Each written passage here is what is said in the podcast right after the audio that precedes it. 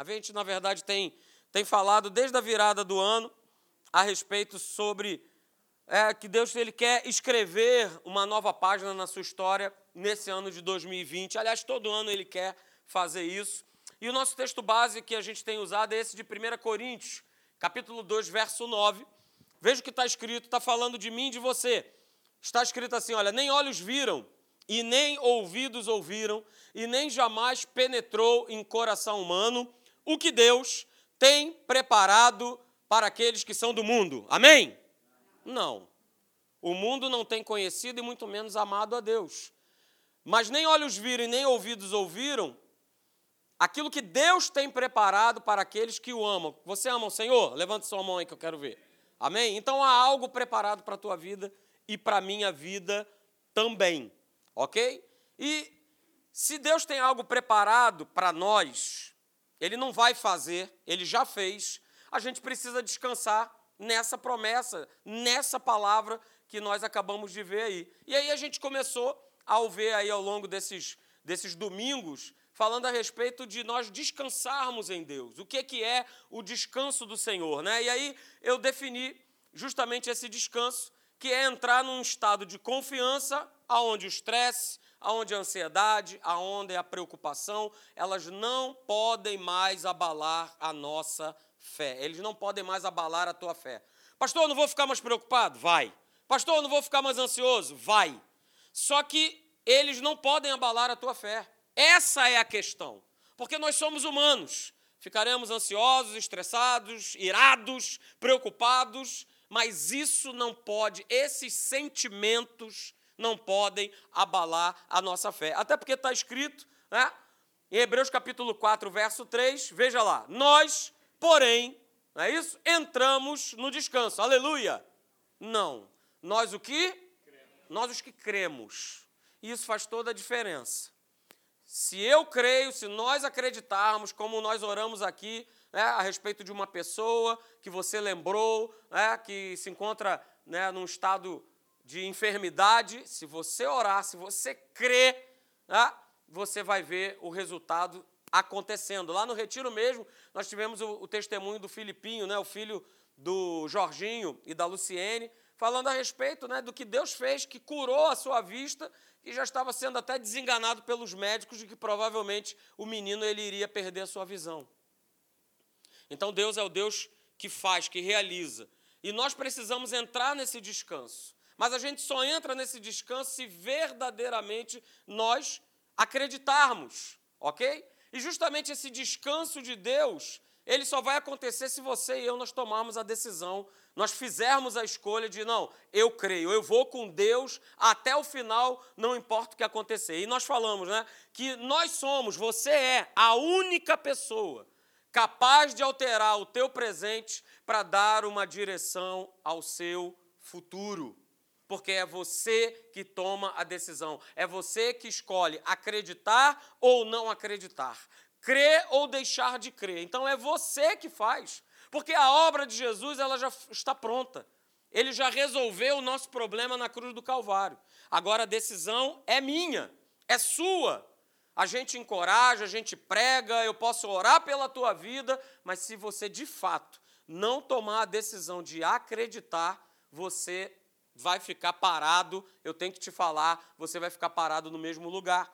E aí essa canetona de Deus aí, ó, que ele tá para escrever, né? coisas novas na sua vida, trazer coisas novas para a sua vida, vai ficar parado, porque o movimento é nosso. É? Nós é que temos que nos aproximar, não é isso que diz a palavra? Ó, portanto, o quê? Aproximai-vos, achegai-vos a Deus, e Ele vos achegará a vós outros. É, é nós que nos achegamos. Nós Deus ele está lá, soberano, nos amando, com a sua bondade, com o seu amor, com a sua misericórdia, mas somos nós. Então, essa frase aqui, né, que eu, eu gosto muito de usar, se eu não decidir mudar o que eu faço, o que eu falo, o que eu penso hoje, todos os meus amanhãs serão iguais a ontem. Ou seja, eu não vou sair do lugar, eu vou continuar parado, eu vou continuar reclamando da vida. Mas por que, que a minha vida não anda? Por que, que as coisas não acontecem? Ah, porque eu não decidi mudar. Eu estou confortável, vamos dizer assim, nesse estilão de vida que eu resolvi, que eu escolhi para mim. E mas não é isso que Deus quer para você. Tanto é que lá, olha lá, em Isaías capítulo 54, verso 2 e 3, olha o que, que ele diz para a gente aí: alarga o espaço da tua tenda, estenda-se o todo da tua habitação e não o impeças. Veja que interessante, nós podemos impedir o agir de Deus. Nós podemos impedir. Nós podemos perder a nossa cura porque nós estamos impedindo. Nós podemos impedir a nossa prosperidade. Nós podemos. Ah, pastor, mas Deus quer? Ele sempre quer. Ele sempre quer nos abençoar. Ele sempre quer fazer. Ele sempre quer colocar a mão sobre a tua vida, sobre a tua casa. Mas nós podemos impedir. A gente está lendo aqui no texto. Olha, alarga o espaço da tua tenda, estenda o todo da tua habitação e não o impeças. Alonga as tuas cordas e firma bem as tuas estacas, porque transbordarás para a direita e para a esquerda, e a tua descendência possuirá as nações. Queridos, guarde isso no teu coração. Deus sempre te dará, Deus sempre te colocará nas melhores oportunidades. Esse é o nosso Deus. Até quando você acha que o que você está vivendo agora, ah, mas eu estou no momento ruim da minha vida. Será? Para para pensar. Será que você está vivendo um momento ruim na tua vida? Deus ele sempre tem o melhor para nós. Sempre, sempre tem o melhor para nós. Amém. E no nosso último encontro, antes do, do carnaval, a gente começou a falar sobre justamente esses inimigos os inimigos do nosso descanso da fé. Porque você não vai crer, acreditar e não vai haver uma oposição à tua crença. Vai haver. Eu quero te falar nessa manhã que vai haver opositores, que vão haver situações, coisas, pessoas, poderes, potestades que vão tentar impedir que você descanse na palavra de Deus, que você descanse baseado numa promessa. Satanás tentará de todas as formas tirar eu e você de uma posição que já foi conquistada. Jesus conquistou essa posição de descanso para cada um de nós, mas ele vai tentar de todo jeito nos tirar dessa posição. Ele vai tentar tirar, né, do que está escrito lá em Efésios, de que nós estamos assentados em lugares celestiais. Ou seja, eu estou descansando porque do meu lado tem o meu Deus. Não é isso que diz a palavra, que nós estamos assentados com Cristo em lugares celestiais? Então o nosso Deus está aqui, ó, do nosso lado, aleluia. Ele está do nosso ladinho, mas ele vai tentar puxar você, tirar você dessa posição.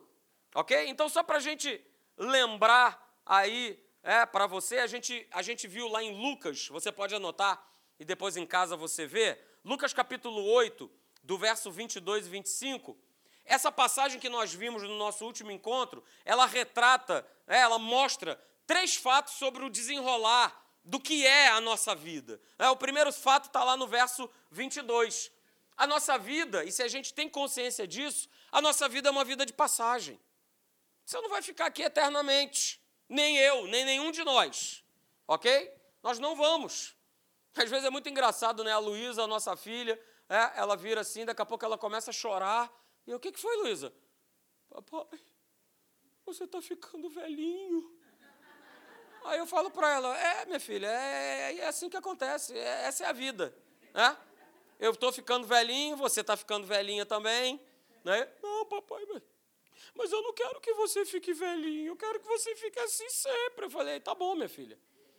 Tá bom. Bom, então vamos orar então para que Jesus amanhã ele volte que aí a imagem que você vai ter de mim é justamente essa que você está vendo agora. Mas a nossa vida, queridos, é uma vida de passagem. A gente passa de um lado para o outro, a gente vive uma fase e, e daqui a pouco a gente está em outra fase. A gente hoje está num lugar, daqui a pouco a gente está em outro lugar. A gente vive uma situação, daqui a pouco a gente está em outra. A gente está numa igreja, daqui a pouco está em outra. A gente mora numa casa, daqui a pouco a gente está em outra casa. A nossa vida, ela é uma vida de passagem. E o que, é que eu estou querendo dizer com isso? A nossa vida é uma jornada. Ela é uma jornada. E a gente precisa levar muito bem essa nossa jornada. A gente precisa cumprir muito bem uma jornada que Deus ele já preparou antes da fundação do mundo para mim e para você. Nós falamos sobre isso. O segundo fato, né, de que está lá em Lucas capítulo 8, é esse aí. Né? A nossa vida é uma vida de desafios a serem enfrentados. porque nós vamos enfrentar desafios, ok? Nós vamos passar por situações, muitas vezes até situações de perigo. Nós vamos passar por situações que, que vão mexer com a gente. É, nós vamos passar por situações que onde nós vamos viver a possibilidade de, de sermos destruídos. Mas nós não seremos. Em Cristo Jesus, eu e você, nós vamos nos manter de pé. E o terceiro fato né, de Lucas 8, que nós analisamos no nosso último encontro, é que por ser uma vida de desafios, queridos, eu vou precisar exercer a minha fé justamente sobre esses desafios que nós vamos e que nós enfrentamos diariamente. Então a gente só vai conseguir ir de um ponto para o outro, de um lugar para o outro na nossa vida, se nós exercermos a nossa fé a respeito dos desafios que surgem a cada instante, a cada momento. É exercendo a nossa fé que a gente vai para cima. Né? E eu coloquei justamente essa frase aí: viver sem exercer a fé na palavra de Deus é naufragar no meio da nossa vida. Porque Lucas 8 fala justamente sobre isso. Sobre Jesus atravessando com seus discípulos de um ponto para outro dentro de um barco. E Jesus estava dormindo, estava tranquilão. E aí começou a ter o vento e ter aquela agitação toda e tudo mais, e a turma ficou apavorada. Jesus salva a gente, e Jesus ele acalma a tempestade. Ok? Mas eu e você, nós não fomos criados para nós naufragarmos no meio da nossa vida. Veja o que está escrito lá em Apocalipse, capítulo 14, verso 12, na Bíblia Viva. Estou só recapitulando, tá, gente? Veja lá o que está escrito: que isto anime o povo de Deus a suportar com perseverança cada provação, cada teste, cada momento de perseguição. Porque os santos dele, quem é santo aqui, diga amém. Isso, aleluia. Porque os, santo dele, os santos dele são os que até o fim, diga, até o fim, permanecem firmes na obediência às suas ordens e na confiança em Jesus. Ou seja, quem permanece firme são aqueles que exercem, que exercitam a sua fé em Deus até o final. E aí eu falei também, né, que exercitar a fé em Deus, na sua palavra, é a única, diga, única. É a única garantia de uma vida que avança e vence todos os desafios da vida. Como eu exercito a minha fé em Deus, na Sua palavra, buscando, eu tenho a garantia que a minha vida ela vai vencer, ela vai furar esses desafios, essas ondas que se levantam na nossa vida, queridos.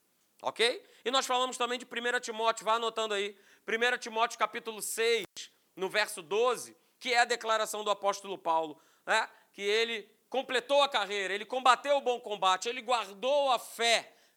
Por que, que o combate é bom, queridos? Porque nós temos a certeza da vitória. Mas se existe combate, existe também inimigos. Se nós estamos combatendo, é porque existe inimigos.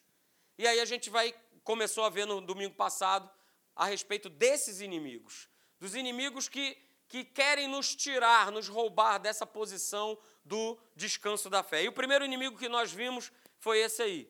Foi a força dos sentimentos. Esse é o primeiro inimigo que bate na minha porta e bate na sua porta também. Mas existe um texto em 2 Coríntios capítulo 5, verso de número 7, que diz que nós não andamos o quê? Pelo que nós vemos, nós andamos pela pela fé. Opa, então já tem uma base bíblica para dizer que eu não tenho que viver, né, andar por aquilo que eu vejo, mas que eu tenho que viver e andar por aquilo que eu creio. Ok? E nós falamos também, né? Por que, que aquilo que eu sinto mexe comigo nas minhas emoções, que me abala? Porque aquilo que eu sinto quer, quer falar mais alto. E nós citamos aqui três motivos porque aquilo que eu sinto, aquilo que eu vejo, aquilo que eu ouço, ele mexe tanto comigo. O primeiro deles foi esse aí que nós falamos, porque aquilo que eu sinto é a reação natural das pressões da vida. É o nosso primeiro impulso. Eu sinto algo e eu quero reagir àquilo que está ao meu redor. É a minha parte humana, é a minha parte natural.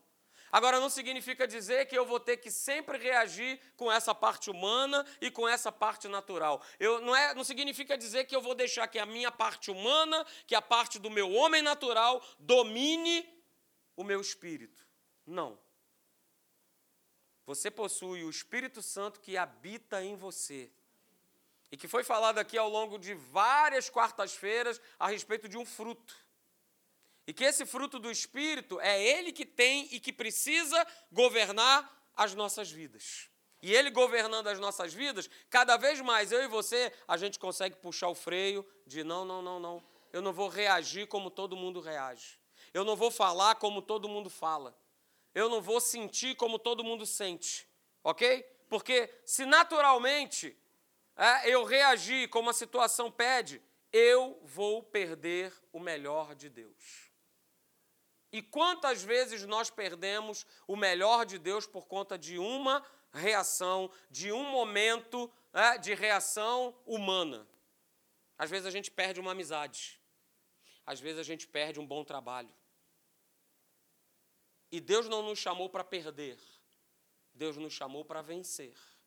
Mas eu e você, nós só venceremos se as nossas reações elas estiverem sempre baseadas na palavra de Deus. Porque se não tiverem, é, eu vou estar, você vai estar perdendo o melhor de Deus para a tua vida.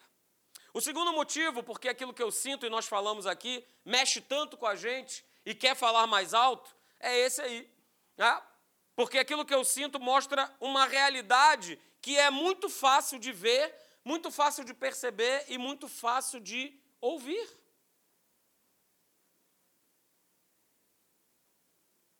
mexe com a gente. O que, é que tem mexido com a gente agora ultimamente? Vamos lá. Olha aí, coronavírus. Ah? Coronavírus é o que mexe com a gente. Por quê? Porque está sendo mostrado para a gente uma realidade, não é algo que não existe, é real, que a gente vê, que a gente percebe, que a gente ouve. Não, pastor, agora tem que comprar máscara, né? Vamos comprar máscara. Agora é o álcool gel, vamos no álcool gel. Ó, vitamina C, já ouvi que é muito bom. Tome vitamina. Não, agora é chá de erva doce. Vamos botar, porque além de combater o coronavírus, ele combate o HN1N1, a gripe do frango, do porco, do galo, do cavalo. Vamos lá. Né? E a gente vai, porque a gente está ouvindo e a gente vai, ó. A gente vai botando para dentro.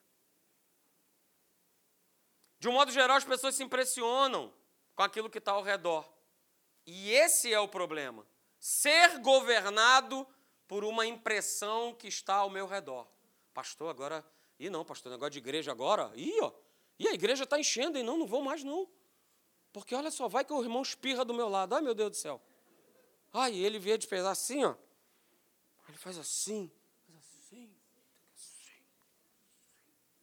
Tem um jeito, pastor, de, de espirrar, de. Essas coisas começam a impressionar. Eu me lembro quando eu era criança, com sete anos, não sei aqui quem vai me ajudar. Agora veio essa lembrança. Né? Tinha uma vizinha do meu lado que a, simplesmente a mulher parou de viver por conta de uma notícia dizendo o seguinte: o Skylab vai cair. Quem lembra disso aí? Skylab era uma, uma, uma foguete que o americano mandou lá, ia ter lá um pedaço desse foguete que parece que estava direcionado para cair no Brasil. Pronto, a mulher parou de viver. Eu me lembro, eu tinha seis anos, e ela comentando com a minha mãe assim: não, mas olha, eu tenho vindo aqui na área rapidinho, lavar minha roupa, fazer as minhas. Porque o Skylab, o Skylab vai cair, o Skylab, o Skylab. E eu gravei. Olha aí. 41 anos depois, está na minha cabeça. O Skylab vai cair. É, ele caiu realmente, caiu no mar. Mas, queridos, nós somos muito facilmente impressionáveis por aquilo que a gente ouve, por aquilo que a gente é, percebe, por aquilo que a gente vê, e a gente precisa tomar cuidado, sabe por quê? Olha só, guarda isso aí. A estratégia do inferno justamente é essa. Eu coloco os meus olhos nos sentimentos, não é isso? E, com, e obviamente, os meus olhos vão estar fora do quê? Da verdade. Olho no sentimento, olho fora da verdade. Olho no sentimento, olho fora da verdade. E aí eu esqueço que caiam mil ao teu lado e dez mil à tua direita, tu não serás atingido. Ah, pastor, isso fica para o lado. Eu vou é botar minha máscara, vitamina C, erva doce, boldo, capim cidreira, né? Vou comprar os galhos de arruda, vou. Né? Entendeu? Vou fazer, vou fazer, mas a palavra, ah, essa já ficou de lado faz tempo. Já foi. O que está escrito já foi. Esse é o problema. Esse é o problema. A força dos sentimentos nos tiram da posição do descanso da fé. Terceiro e último motivo, porque aquilo que eu sinto quer falar mais alto, e eu comentei, isso é só uma reprise, aleluia, aí segura. É? O terceiro motivo é esse aqui, ó, porque aquilo que eu sinto não combina, óbvio, não vai combinar nunca, com a fé na palavra de Deus. Se eu confio mais no que eu vejo, no que eu sinto, no que eu ouço, eu nunca vou poder colocar a palavra de Deus para funcionar na minha vida. Não vai ter como. Se eu confio no que eu vejo, no que eu sinto, a palavra está anulada. Jesus! Ô, oh, galera, olha só, como é que é Jesus? Não, aqui. Jesus o quê, rapaz? Se eu não, se eu não colocar meu dedo lá, ó, se ele não abrir lá a palma da mão lá e eu ver lá o um negócio lá furado lá, de maneira alguma acreditarei. Um cabra que andou com Jesus três anos e meio, para cima e para baixo, viu o que viu, é, ouviu o que ouviu, e mesmo assim, um fato um fato, uma situação, fez com que todos os três anos e meio fossem apagados e ele ficasse só com aquilo ali. É isso aqui é o que vale.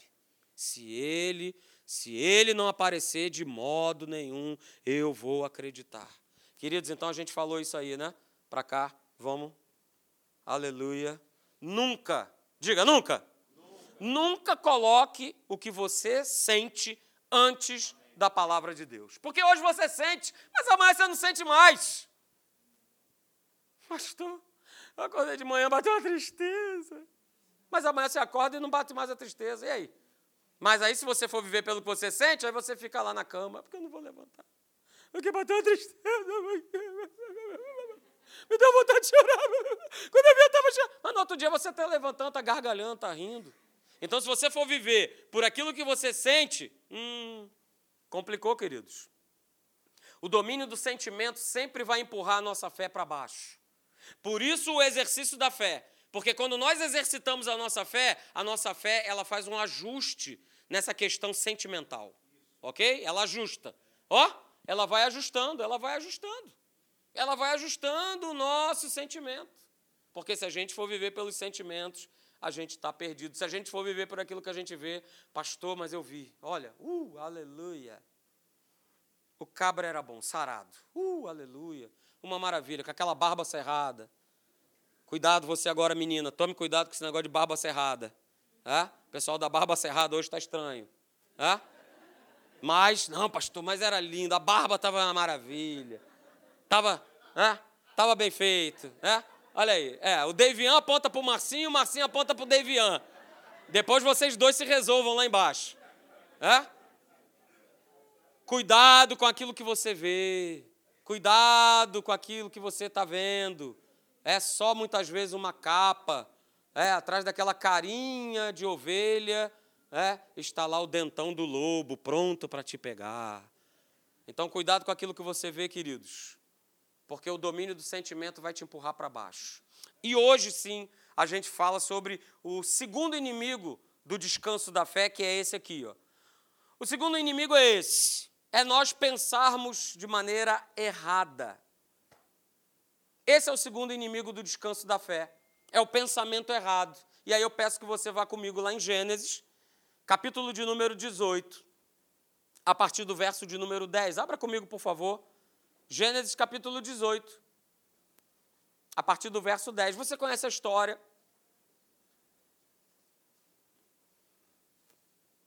Deus aparece né, para Abraão e aparece de uma forma onde Abraão consegue ver três pessoas. E aí em Gênesis 18, no verso 10, está escrito assim: olha, disse um deles, um deles virou-se para Abraão e falou isso aí, ó. Certamente, Abraão, eu voltarei a ti. E daqui a um ano, voltarei a ti daqui a um ano. E Sara, a tua mulher, dará à luz a um filho. Sara o estava escutando à porta da tenda atrás dele. Verso de número 11. Abraão e Sara eram já velhos, avançados em idade, e Sara já lhe havia cessado o costume das mulheres. Verso 12: Riu-se, pois, Sara no seu íntimo, dizendo consigo mesma: Depois de velha, e velho também o meu senhor, terei ainda prazer? Verso 13: Disse o Senhor a Abraão: Por que se riu Sara, dizendo: Será verdade que darei a luz sendo velha? Acaso, olha aí, recebe, acaso para o Senhor a coisa demasiadamente difícil? Vou repetir: acaso para o Senhor a coisa demasiadamente difícil? Daqui a um ano, nesse mesmo tempo, voltarei a ti e Sara terá um filho. Aleluia. Queridos, essa passagem mostra duas coisas importantes. De um lado, a palavra de Deus, que foi lançada sobre a vida de Abraão. Palavra essa que é imutável, que é real, que é absoluta. Mas de um outro lado estava Sara, estava a dificuldade de Sara em sustentar, em acreditar nessa palavra que o próprio Deus tinha aparecido para Abraão para dizer: Olha só, Abraão, daqui a um ano, você e Sara, vocês conceberão um filho. Duas coisas importantes nesse texto. De um lado a palavra e de um outro lado a incredulidade de Sara. Mas é muito comum, né? é um inimigo muito comum desse descanso da fé, justamente nós termos um pensamento natural a respeito de tudo aquilo que chega para nós. Através de um pensamento natural, a gente começa a concluir coisas. A gente começa a colocar debaixo de um pensamento, não, é, é como é que é, pastor? Ela está com câncer? Ah, não tem mais jeito. Isso é um pensamento natural. Porque se diz aí fora que uma vez alguém doente e principalmente acometido de um câncer, essa pessoa está destinada ao quê? Ao a falecer. Isso é um pensamento natural. E Sara justamente teve essa mesma dificuldade para alcançar o que, que era o pensamento de Deus para a sua vida. Porque ela estava presa, guarde, ela estava presa a um pensamento natural. E qual era o pensamento natural? Bom, fisicamente, tanto eu como o meu marido, nós não temos mais condição de dar à luz a um filho. Ela estava errada? Não. Ele já era um jovem de 100 anos, quase 100 anos, e ela provavelmente estava variando aí na casa dos 75, 80. Então, naturalmente, fisicamente, eles eram incapazes de ter um filho. Mas a gente precisa tomar um cuidado muito grande com esses pensamentos naturais que muitas vezes chegam à nossa mente. Pastor, eu não tenho como comprar essa casa porque eu não tenho dinheiro. Ok. É um raciocínio lógico. Não tenho dinheiro, não compro a casa. Mas será que esse é o raciocínio de Deus? Pensa. Ah, naturalmente, não ter dinheiro significa que eu não vou comprar casa, eu não vou comprar o carro. É, é o pensamento natural. Mas é o pensamento de Deus? Pensa, vai, vai pensando. Guarde isso nessa manhã, queridos. Quando um pensamento natural ele bloqueia a entrada do pensamento de Deus, ou seja, bloqueia a entrada da verdade na nossa vida, ele passa a ser um pensamento errado. Guarde isso nessa manhã. Porque o teu pensamento natural, o meu pensamento natural, não podem bloquear a ação de Deus. Mas ele pode bloquear. Se eu deixar, ele vai bloquear. Ele vai bloquear. E ele vai impedir que Deus ele haja na minha vida, sobrenaturalmente. Porque o nosso Deus é o Deus de agir sobrenaturalmente. O que é a nossa parte é a nossa parte. Amarrar o sapato é você que vai ter que amarrar. Fazer o seu dever de casa é você que vai ter que fazer. Acordar 5 horas da manhã para ir trabalhar é você que vai ter que fazer. Deus não vai fazer isso por você. Isso é o natural, isso são coisas dos homens, mas o que é coisa de Deus, ele bota a mão e o sobrenatural ele acontece. Acontece e acontece mesmo. E aí deixa eu fazer uma pergunta, quantos aqui são convertidos? Levanta sua mão. Levanta sua mão aí. Você se converteu? Um dia você entregou sua vida para Jesus? Legal, muito bom. É? Então o que aconteceu com você? Você mudou o seu pensamento a respeito de Deus. Foi ou não foi o que aconteceu? Porque era isso que acontecia. Nós tínhamos um pensamento errado em relação a Deus, em relação às pessoas da igreja. Eu não sei o que é isso. Cheguei na igreja criança, Mas muitos de vocês se converteram já na fase adulta. E certamente o pensamento que você tinha de Deus e a respeito da igreja era um pensamento contrário. Rapaz, esse pessoal de igreja é um povo estranho. Eu não quero isso não. Poxa, não, mas não, não quero. Não, mas e, e, e, a minha cervejinha? E o meu pagode? E, um monte de mulher? Não, não. Mas você se converteu e isso tudo foi mudado. Amém? Amém, Amém. aleluia. É? Isso foi transformado. É isso? Isso foi transformado. O que, que aconteceu com você? Você mudou o teu parecer em relação a Deus, a quem Deus era, a quem Deus ele é. Houve uma mudança de parecer. Olha que interessante o que Paulo diz lá em Efésios. Você pode abrir Efésios capítulo 2, do verso 1 ao 3, eu vou ler para você. Efésios 2, do verso 1 ao 3, diz assim: Olha, Ele vos deu vida, estando vós mortos nos vossos delitos e pecados, nos quais andastes outrora. Efésios 2, 2. Segundo o curso deste mundo, segundo o príncipe da potestade do ar, do espírito que agora atua nos filhos da desobediência, entre os quais também nós andávamos outrora, segundo as inclinações da nossa carne, fazendo a vontade da carne do quê? Do que, que a gente fazia a vontade? Dos pensamentos. Fazíamos a vontade dos pensamentos. Fazíamos, éramos escravos dos pensamentos. E éramos, por natureza, ele conclui, filhos da ira, como também os demais. Vamos um pouquinho mais para frente, antes só mais um pouquinho. Capítulo 4 agora de Efésios. Ele vai falar mais uma vez a respeito de pensamentos. Efésios 4, 17 e 18. Verso 17 diz assim: Olha, isto, portanto, digo e no Senhor testifico, que não mais andeis, olha aí, para cada um de nós, não mais andeis como também andam os gentios. De que forma que eles andam? Na vaidade dos seus próprios pensamentos. Verso 18: obscurecidos de entendimento, alheios à vida de Deus por causa da ignorância em que vivem e pela dureza do seu coração. Queridos, existe um princípio que ele não é muito reconhecido por nós, mas ele é a pura verdade. Nós somos aquilo que nós pensamos ser. E não importa se aquilo que eu penso ser é certo ou é errado, mas eu sou aquilo que eu penso que eu sou. Se você se sente incapaz, se você pensa que você é incapaz, você é incapaz. Se você pensa que você não consegue, que você não pode, você não pode. Se você pensa que você é doente, um hipocondríaco, você é um doente. Se você pensa que nada vai mudar na tua vida, nada vai mudar na tua vida. Se você pensa que você é um fracasso, você será um fracasso. Se você pensa que você não vai conseguir vencer os problemas, as lutas, os desafios da tua vida, você não vai conseguir vencer. Porque Provérbios, e eu falei esse texto lá no retiro, né? Provérbios 23, verso 7. Porque como imagina a sua alma, assim ele é. Está escrito. Está escrito da forma como eu me vejo, como eu me imagino, como você se vê, como você se imagina, assim você é.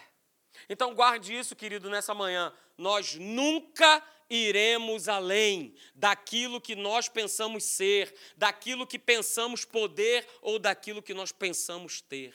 Nós nunca iremos além. Nunca. Ah, pastor, porque eu sou assim. Ah, porque eu não posso. Ah, porque eu não tenho.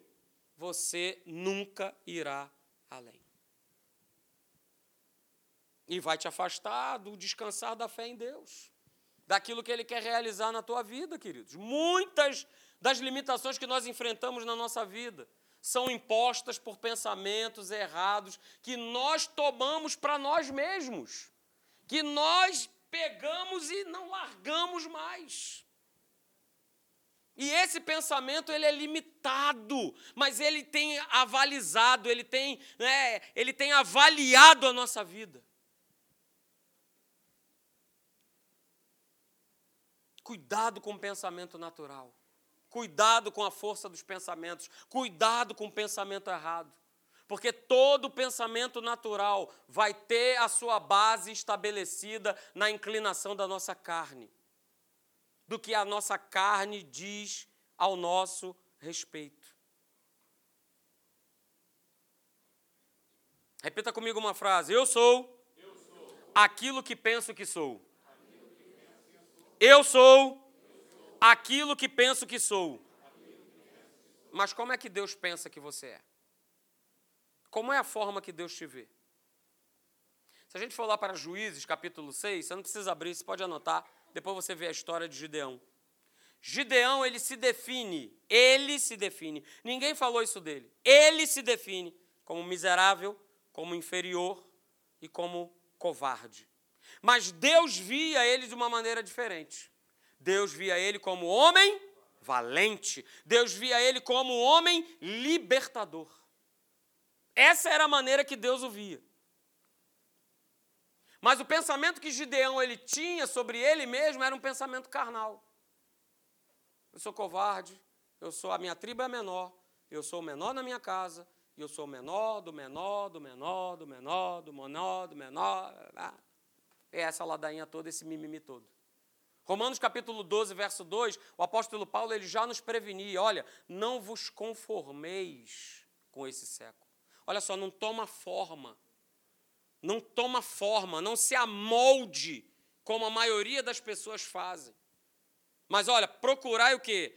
Transformar a mente de vocês. Renovar a mente de vocês. Porque Paulo ele já percebia, ele já via, ele já sabia que a maneira que eu penso vai ser a maneira que eu sou, que eu vivo, que eu me comporto. Ok? E aí vem uma pergunta, né, para a gente terminar. Eu peço para você ficar de pé. É? A pergunta é a seguinte: você se vê como vencedor? Você se vê como vencedor? Se a sua resposta for não, não, pastor, eu não me vejo como vencedor. Beleza. É porque a sua carne ela já analisou tudo aquilo que está ao seu redor e ela vai sempre te provar que você não é. Que você não é vencedor. Que você não vai conseguir vencer, que você não vai conseguir avançar, que você não vai ir para frente. Mas se a sua resposta não, pastor, eu me vejo como vencedor, Sabe por que, que você se vê como vencedor? Porque a Bíblia diz que você é mais que vencedor. Romanos capítulo 8, verso 37 diz: Olha, nós somos em Cristo Jesus mais do que vencedores. Então existem duas maneiras de eu me ver, existem duas maneiras de pensar. A maneira como eu me vejo, como eu penso, e a maneira como Deus me vê e como a maneira que Deus pensa. E para nós terminarmos, essa é a nossa última frase, a frase do nosso chefe do nosso pastor Hélio. Veja o que ele declarou. Né? O pensamento que você tem a seu respeito e a respeito das situações que envolvem a tua vida determina a qualidade de vida que você tem. É desse jeito. É dessa maneira. É dessa forma. Não deixe que um pensamento errado, não deixe que a força dos sentimentos, elas paralisem o teu descansar numa palavra que Deus já empenhou com você, de que Ele já liberou para você. Pastor, mas eu estou sentindo, mas eu tenho um diagnóstico, ok. Mas eu vou escolher ficar e descansar com aquilo que a palavra de Deus ela fala ao meu respeito. Ela diz que eu já fui curado, então é isso que eu vou crer e é isso que eu vou declarar. Ela diz que eu avanço, que eu cresço, que eu posso estender, que eu possa largar as minhas tendas, porque eu serei próspero e toda a minha descendência e toda a minha prosperidade. Então é uma escolha, é uma decisão. Para que Deus escreva uma nova página na tua história, é preciso crer, é preciso acreditar e descansar nessa palavra até o fim, até o final. Queridos, os dias são maus, serão maus. É Corona, é Lorenzetti. Tudo vai acontecer e tudo vai aparecer. Mas nós vamos continuar firmes caminhando com o Senhor. Vamos estar congregando aqui, vamos estar congregando na casa de alguém, vamos estar congregando num porão, mas a gente vai estar junto, buscando o nome do Senhor, aconteça o que acontecer. Ah, pastor, porque agora sai um decreto aí, cuidado, hein? Com esse negócio aí de citar homossexualismo e que não sei o quê. Que vai... Beleza, é palavra. Isso é só a pontinha do que de muito que ainda está para acontecer. Se nós estivermos firmes, com a nossa base bem feita, né? Mateus capítulo 7, verso 24. Que aquele que confia no Senhor, que firma sua base em Deus, será comparado a um homem prudente. Que ó, vai ter vento, vai ter onda, vai ter tempestade, e aquilo vai, vai e vem, mas eu estou ali firme. Eu não me abalo, eu vou continuar descansando nas promessas do Senhor.